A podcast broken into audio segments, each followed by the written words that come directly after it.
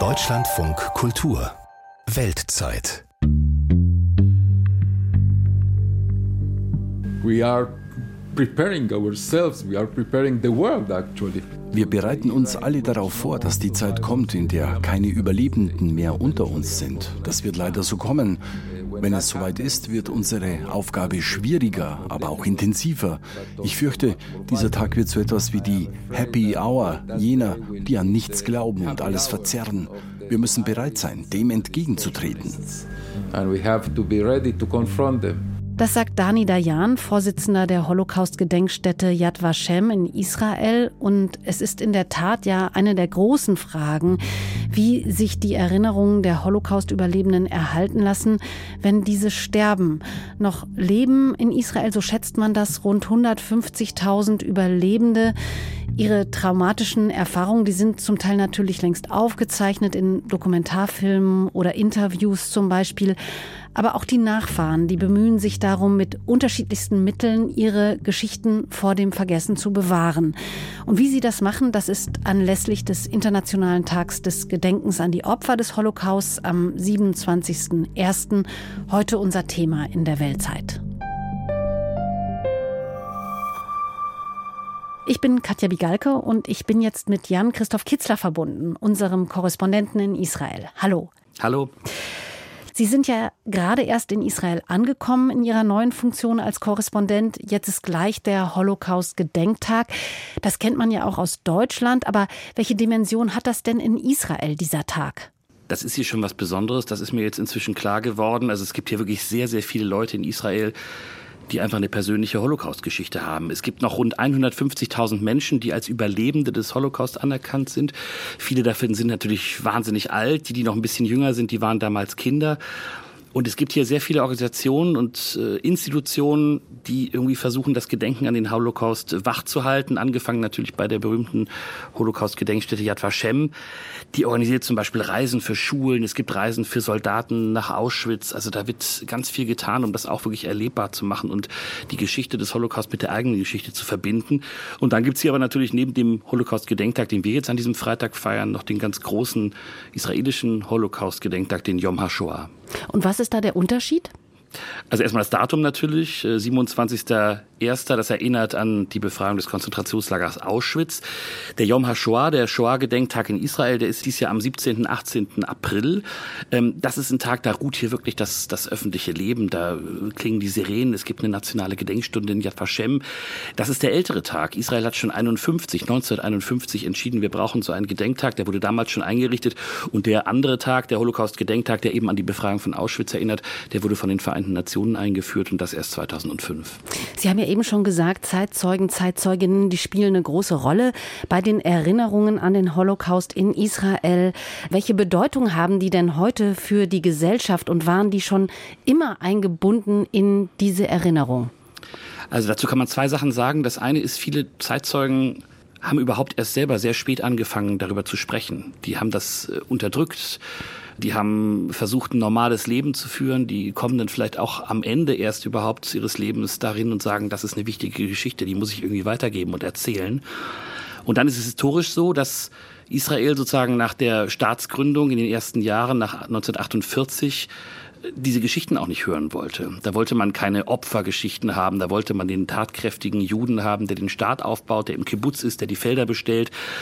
Da wollte man eben nicht die Geschichten der Opfer, der, der, der Leiden hören. Das hat sich dann geändert erst. 1961 äh, war da eine wichtige Marke. Das war der große Eichmann-Prozess hier in Jerusalem. Das war ein nationales Ereignis. Da hat das ganze Land am Radio gesessen und hat diesen Prozess gehört und hat gebannt gehört, was die Zeugen ausgesagt haben, was dieser Mann äh, Menschen angetan hat, wie das Leben im Konzentrationslager Auschwitz war. Viele haben da sozusagen natürlich vorher schon was gewusst, aber das war sozusagen, ist dann ins kollektive Gedächtnis eingegangen. Und das hat auf jeden Fall was mit diesem Land gemacht, allein dieser Prozess, dieses Ereignis. Und da wurde klar, wir müssen den Opfern, wir müssen den Geschichten der Opfern einen Raum geben. Und das darf sozusagen nicht dazu führen, dass wir hier äh, in Sack und Asche gehen und unsere Leiden beweinen, sondern äh, wir müssen trotzdem wehrhaft bleiben. Deswegen gibt es heute Programme zum Beispiel auch für äh, Soldaten der, der, der israelischen Armee, die nach Auschwitz fahren. Die bekommen das auch sozusagen vermittelt. Alle Schüler müssen sich ganz intensiv damit beschäftigen. Es gibt ganz viele Reisen zu den Orten der Vernichtung der Juden. Also das, das ist eine Sache, die, die, die getan wird. Und gleichzeitig gibt es natürlich dieses Bewusstsein, Israel ist ein bedrohter Staat von allen Seiten, von Feinden umgeben. Und äh, Israel muss sich verteidigen, muss wehrhaft sein. Und das geht inzwischen zusammenzudenken, dass, dass das klappt. Sagt unser Korrespondent Jan-Christoph Kitzler, der mit seinen beiden KollegInnen Julio Segador und Bettina Meyer für das folgende Feature mit Holocaust-Überlebenden und deren Nachfahren über Erinnerungen und Formen des Erinnerns gesprochen hat.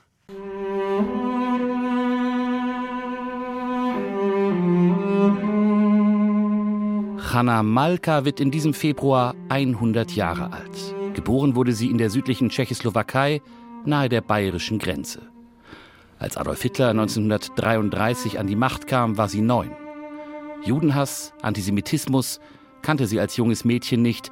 Später als junge Frau hat sie dann das Ghetto Theresienstadt, das Konzentrationslager Auschwitz und Zwangsarbeit in Deutschland überlebt. Heute fragt sie sich manchmal, warum eigentlich? Das ist alles Glück. Wirklich Glück. In verschiedenen Sachen hatte ich Glück, dass ich gerade auf dem echten Platz war, zu der echten Zeit. Also alle diese schweren Sachen habe ich durchgemacht, aber ich bin am Leben geblieben und alle die anderen nicht. Aber das ist nur Glück. Wie lässt sich die Erinnerung an den Holocaust wachhalten? Hanna Malke hat beschlossen, ihre Geschichte zu erzählen. Begonnen hat sie damit erst vor ein paar Jahren. Sie erzählt oft von dem, was in all dem Grauen doch noch positiv war. Aber sie berichtet auch von den vielen Toten in Theresienstadt, und von ihrer Ankunft in Auschwitz. Ich bin mit einem Transport von 1600 Leuten gekommen und dort war Mengele und er hat mit der Hand uns hat er rechts geschickt, alle drei. Und wir haben gesagt, wo sind die anderen 1600? Und die Leute haben gesagt, schauen Sie in den Himmel herauf und Sie sehen den Rauch, das ist der Rauch von den 1500 äh, Leute. Wir waren nur 100 Leute, haben sie gebraucht für äh, Arbeit in Deutschland und der 1500 Leute in einer Stunde oder zwei Stunden, ich weiß nicht, wie das war, haben sie 1500 Leute verbrannt. Alle Kinder, Männer, alles. Zeuginnen und Zeugen wie Hanna Malka gibt es nicht mehr viele. Deswegen suchen die Nachfahren nach Wegen, ihre Geschichten auch dann weiter zu erzählen, wenn sie einmal nicht mehr da sind. In Israel greifen manche dabei zu ganz modernen technischen Mitteln.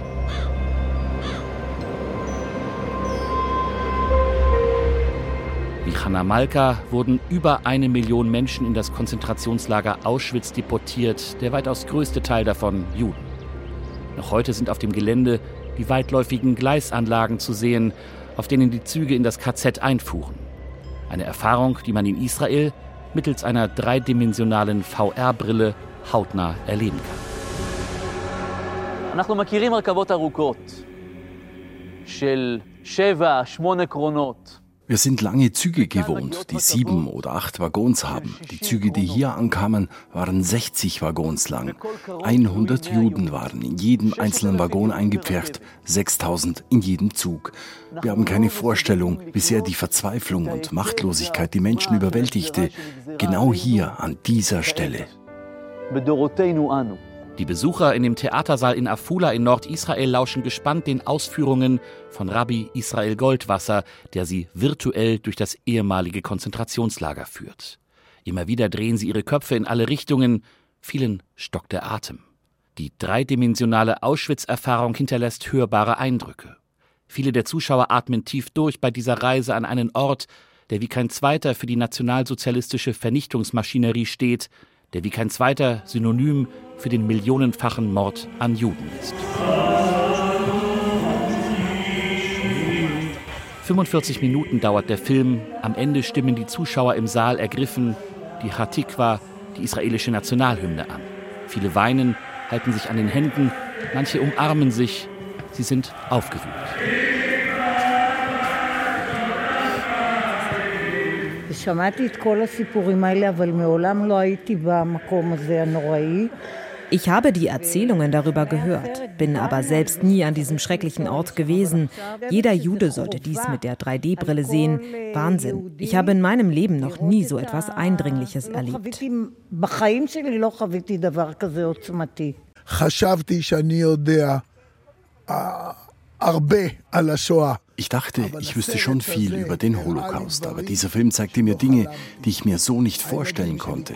Ich hätte nicht gedacht, dass der Film so eine kraftvolle Wirkung haben wird.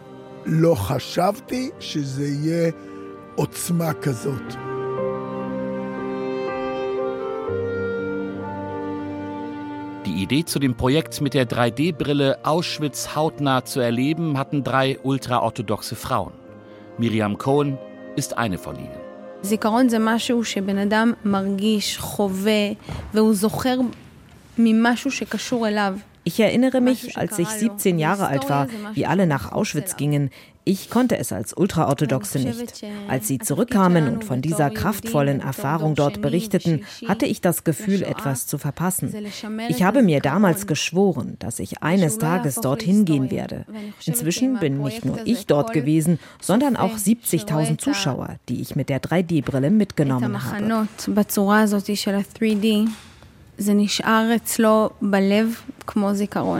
Während der Corona-Pandemie organisierten sie den Dreh in Polen. Drei Tage lang filmten sie innerhalb des Lagers von Sonnenaufgang bis Sonnenuntergang. Ein Kraftakt, der sich gelohnt hat. Miriam Kohn ist jedes Mal aufs Neue ergriffen von den Reaktionen der Zuschauer. אני חושבת שהשואה זה פצע כואב. פצע מאוד מאוד כואב. Ich glaube, dass der Holocaust für die Juden wie eine sehr große, schmerzhafte Wunde ist. Und immer, wenn man sie berührt, schmerzt es. Wir sind jetzt an einem Punkt, an dem das Gedenken zur Geschichte wird. Als Juden der zweiten und dritten Generation nach dem Holocaust ist es unsere Aufgabe, das Gedenken zu erhalten und zu vermeiden, dass es zur bloßen Geschichte wird. Mit einem kreativen und innovativen Projekt die Erinnerungskultur wachhalten, auch wenn immer weniger Zeitzeugen der Shoah am Leben sind. Das kann man an diesem Abend auch in Ramat Gan, unweit der Metropole Tel Aviv, erleben, buchstäblich.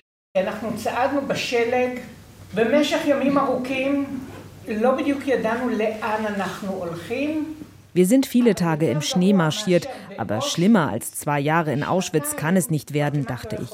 Warum wurde es der Todesmarsch genannt? Weil die Deutschen keine Sentimentalitäten kannten. Wenn jemand nicht im Takt lief oder sich kurz hinsetzte, haben sie ihn erschossen. Ich habe nur noch weiß gesehen, der Schnee war hoch, aber an den Seiten sah ich rote Blutflecken und Leichen.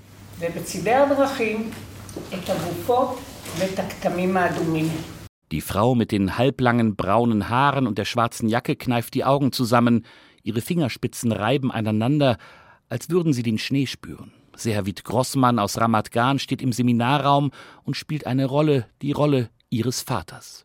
Er hat das Konzentrationslager Auschwitz überlebt. Vor etwa 30 Nachfahren von Holocaust-Überlebenden probt Sehavit die Geschichte ihres Vaters, die sie in der ersten Person erzählt. Im Raum ist es vollkommen still. Während des Marsches habe ich meinen Freund Jakob mitgezogen. Er wollte aufgeben. Ich sagte ihm, nach Auschwitz können wir nicht aufgeben. Halte noch einen Tag durch. Und noch einen Tag. Wir erreichten das Lager Mauthausen und mussten Zwangsarbeit leisten. Das war für uns eine Kleinigkeit. Es war nicht Auschwitz. Sehavits Vater und sein Freund wurden von den Amerikanern gerettet. Die Frau im Seminarraum wischt sich eine Träne aus dem Auge, sie ist tief ergriffen. Er sei zu alt, um selbst zu erzählen, sagt Sehavit, die ihre Familiengeschichte weitergeben will. Als Vortrag aus der Sicht ihres Vaters in Schulen oder vor Studenten. Deshalb hat sie sich beim Projekt Beguf Rishon angemeldet, übersetzt heißt es in der ersten Person. Yehuda Ronen, genannt Dudi, leitet den Workshop, der Familien von Holocaust-Überlebenden beibringt, wie sie die Geschichte der Überlebenden aus deren Perspektive erzählen können. Sobald du etwas in der ersten Person erzählst, wenn es die Erfahrungen deines Vaters oder deiner Oma sind, schlüpfst du in die Haut der Person, die es erlebt hat. Das Publikum geht mit. Gleichzeitig bringt es mich zum Beispiel meinem Vater sehr nahe.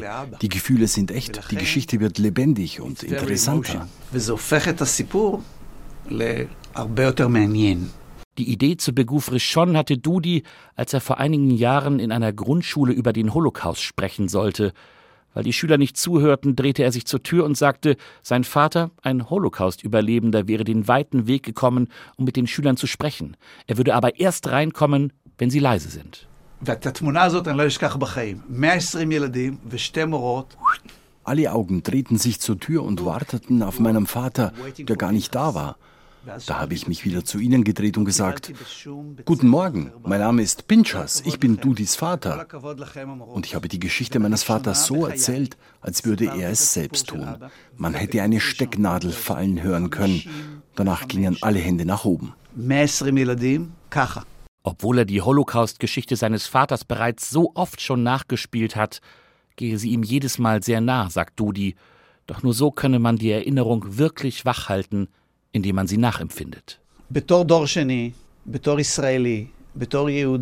Als ein Israeli der zweiten Generation und als Jude ist es wichtig, die Erinnerung zu bewahren. Sie bildet Stärke. Sobald wir erinnern und die Erinnerung weiterlebt, werden wir auch als Staat stärker. Was passiert ist, darf nicht in Vergessenheit geraten, denn der Holocaust und alles, was im Holocaust passierte, ist ein Teil unserer Identität.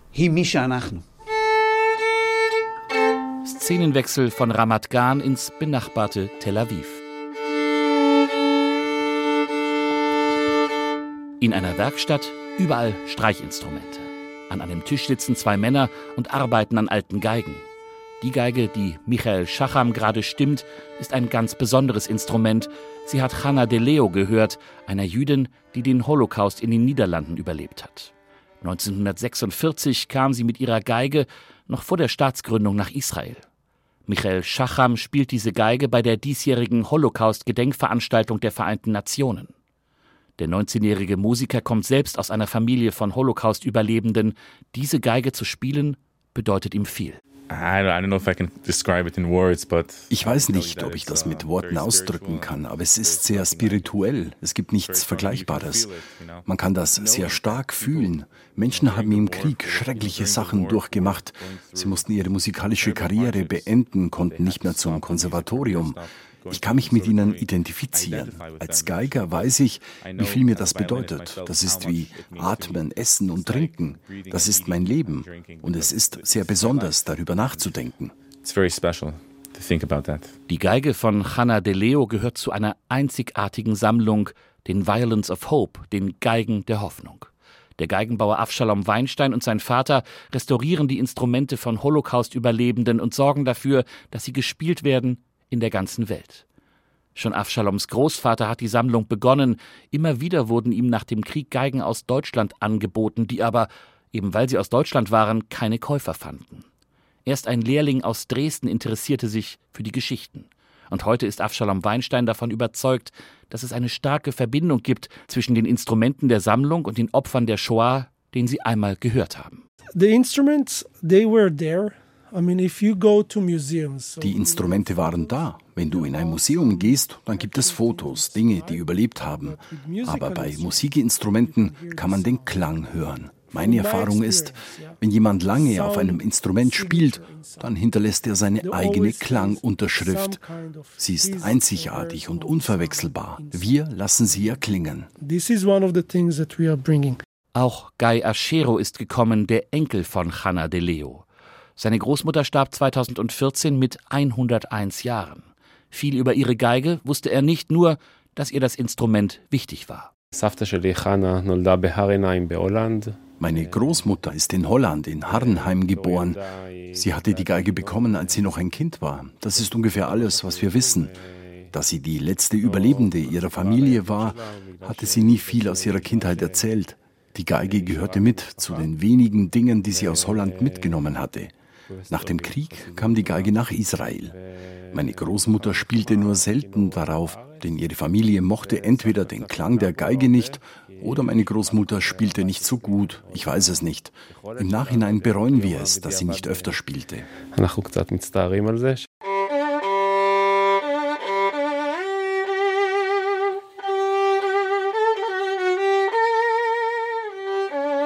Jetzt ist die Geige von Hanna de Leo eine der Geigen der Hoffnung. Und der Nachwuchsgeiger Michael Schacham sorgt dafür, dass sie klingt. Auch wenn Hanna de Leo nicht mehr lebt, ihre Geige erzählt weiter ihre Geschichte. Das ist Guy Aschero, ihrem Enkel, wichtig.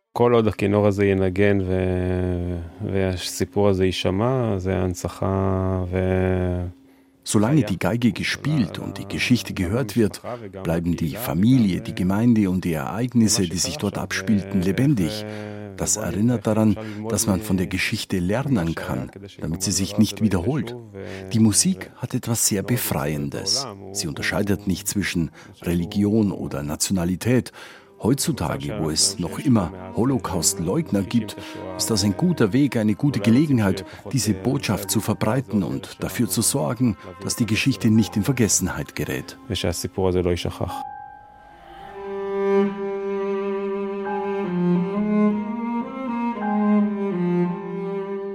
Auch Hanna Malka, die Theresienstadt, Auschwitz und die Zwangsarbeit in Deutschland überlebt hat, will erzählen, solange sie kann. Sie fürchtet, dass Geschichten wie die ihre bald in Vergessenheit geraten, dass man sich an den Holocaust nur noch erinnert wie an ein historisches Ereignis, ohne die Zeugnisse derer, die überlebt haben. Dabei hat sie selbst auch erst vor wenigen Jahren angefangen, ihre Geschichte zu erzählen, denn sie wollte Normalität für sich und für ihre Familie. Überall, wo ich war, waren schlechte Sachen und ich habe sie nicht so erzählt, weil ich habe lieber die guten Sachen erzählt und den Kindern habe ich nie erzählt, dass ich äh, in äh, Konzentrationslager war. Das haben sie nie gewusst. Erst jetzt haben sie das alles äh, gehört, vielleicht auch nicht alles. Auch ich wollte eigentlich ein, ein normales Leben leben. Und ich wollte nicht, dass die Kinder solche Sachen wissen, dass ihre Mutter, dass sie einmal in so einem schlechten Zustand war und dass sie nicht wie, wie ein Mensch ausgesehen hat und alles dieses. Hanna Malka ist am Leben geblieben. Mit ihren fast 100 Jahren versucht sie, die Erinnerung an den Holocaust wachzuhalten, solange es geht. Wir haben alle am Anfang nicht gesprochen. Ich weiß nicht, warum ich äh, angefangen habe zu sprechen, aber ich glaube, dass das, wenn ich zum Beispiel die Television anschaue und alle sprechen sie schlecht eine zu dem anderen und ich glaube, darum habe ich angefangen zu sprechen, dass Leute sollen sehen, dass man auch ein anderes Leben, dass man kann mit Freundschaft und irgendwie mit einem Gefühl für die anderen und äh, für die Hilfe für die anderen.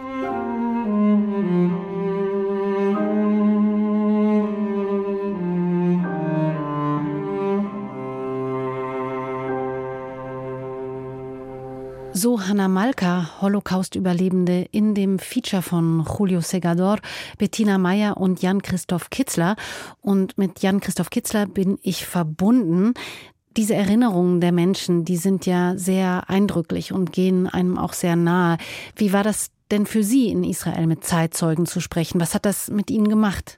Also besonders beeindruckt hat mich ein Treffen mit, mit Hannah Malka, die auch in dem, in dem Stück vorkommt. Die hat immer versucht, sozusagen das, das Positive zu sehen und hat manches von ihrer Geschichte auch mit, mit, mit Humor erzählt. Ne? Wir haben es ja dargestellt, die ist fast 100 Jahre alt, die hat Theresienstadt, Auschwitz, Zwangsarbeit überlebt und hat immer noch diesen, diesen, diesen Humor und, und, und, und versucht immer noch aus diesem ganzen Grauen äh, was, was Gutes rauszudestillieren und, und, und, und gute Dinge, die sie erlebt hat. Sie sagt, hat uns ja gesagt, sie hat einfach nur Glück gehabt, dass sie überlebt hat. Das war Glück und nichts anderes. Aber ich glaube, vielleicht war das auch ein Grund, diese, diese, dieser Versuch eben im Kern noch was Positives zu finden. Das, das, das hat sie Mensch bleiben lassen und, und überleben lassen. Und das hat mich total beeindruckt. Ich saß da eben dieser Frau gegenüber, die ganz klein und hutzelig und, und sehr alt ist, aber, aber diese übermenschliche Kraft hat und dafür gesorgt hat, ihr ganzes Leben, dass dieses Grauen nicht Macht über sie gewinnt. Das hat mich total beeindruckt. Nun wird ja der Holocaust-Gedenktag äh, jetzt am 27.01. im Moment ziemlich überstrahlt von politischen Ereignissen in Israel. Viele Konflikte scheinen das Geschehen zu dominieren. Es wird viel demonstriert.